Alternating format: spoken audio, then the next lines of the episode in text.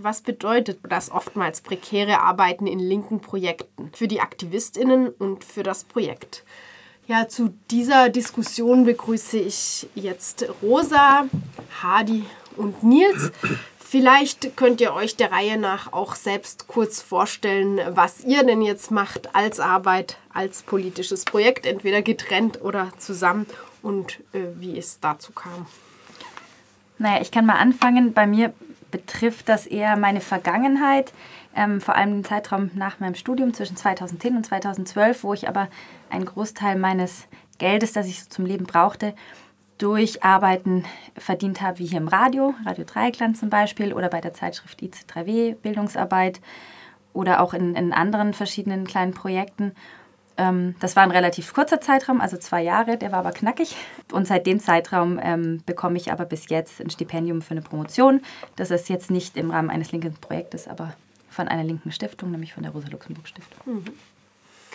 Hadi, du arbeitest auch in mehreren Alternativprojekten. In zwei. Das ist nicht so wild. Also ich arbeite bei Radio Dreiklang schon seit einigen Jahren in den verschiedensten Bereichen, die hier so im Radio so ähm, angeboten wurden. Und ich arbeite dann zusätzlich auch noch seit ein paar Jahren im Archiv für soziale Bewegungen.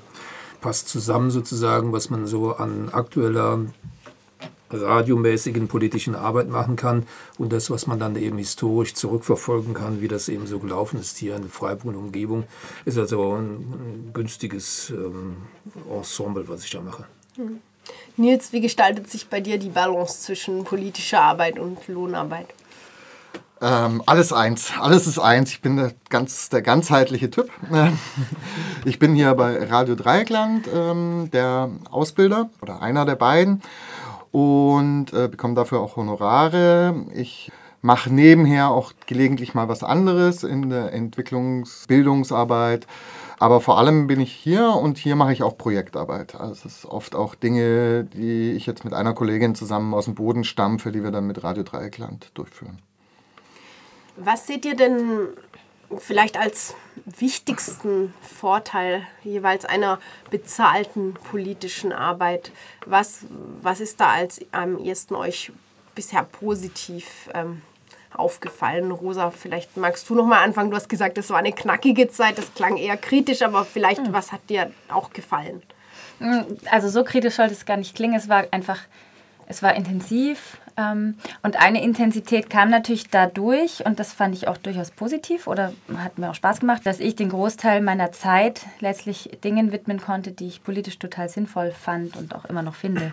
Und das fand ich irgendwie auch ein starkes Privileg, Privileg, aber es war mir auch wichtig, das zu machen und, und letztlich auch eine Möglichkeit, weil nach acht Stunden Lohnarbeit dann noch viel äh, Beiträge schustern und sich kreative Fragen für Studiogespräche zu überlegen, kann man auch nicht immer. Mhm.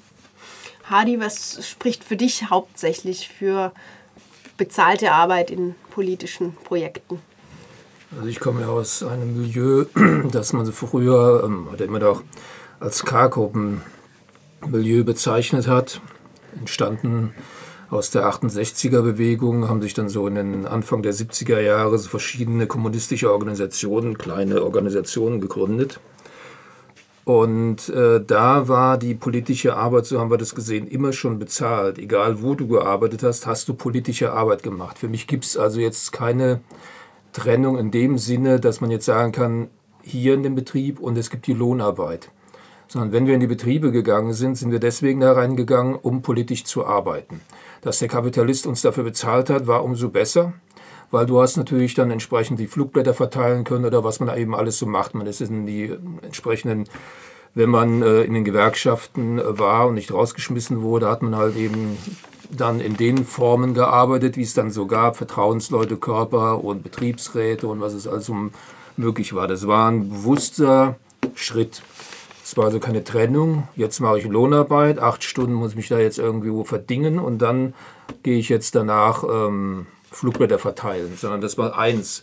So hast du es auch empfunden, er wurde bezahlt, das war ein Vorteil.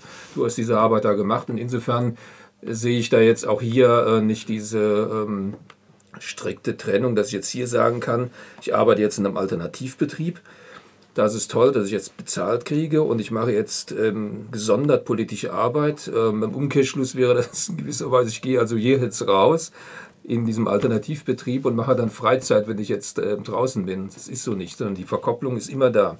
Egal, wo ich mich bewege, es ist diese Verbindung zwischen ähm, politischer Arbeit und ähm, Lohnarbeit, wenn man so will.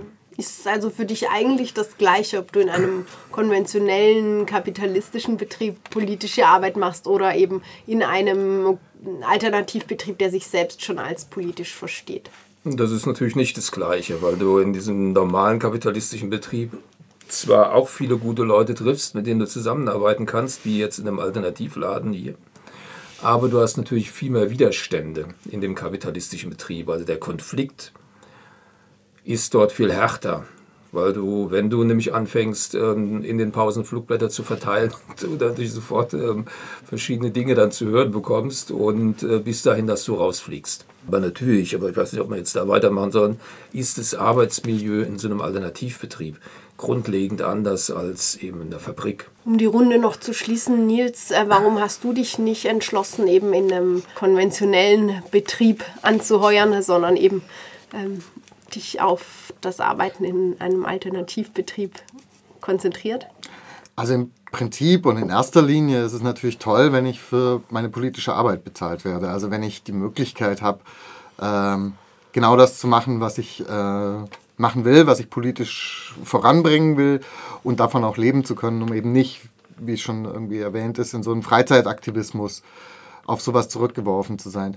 Ein anderes Element ist sicher noch, also ich habe ja sehr lange ehrenamtlich bei Radio Dreieckland gearbeitet, bevor ich hier angefangen habe, Geld zu verdienen, ähm, dass ich mich in dem Laden halt auch äh, wohlfühle, weil ich in gewisser Weise, also natürlich mit Einschränkungen, aber schon auch so gemeinsame politische Ziele mit den Leuten, die ich hier treffe, verbinde und mich daher auch einfach von der Atmosphäre wohlfühle. Ähm, es gibt keine formalen Hierarchien, mit den informellen können wir uns rumschlagen. Also so, da äh, habe ich natürlich auch andere Gestaltungsmöglichkeiten als jetzt in der Fabrik. Jetzt hast du die Fabrik genannt, bloß de facto, also würde ich jetzt sagen, alle Leute, die ich kenne, die sich dann zum Beispiel noch dazu was zu verdienen zu politischer Arbeit, die sind ja nicht in der Fabrik. Die sind mittlerweile in, was ist ich, verdienen sich noch als Bildungsarbeiter bei der Volkshochschule mit ähm, Scheinselbstständigkeit, Werkverträgen etc.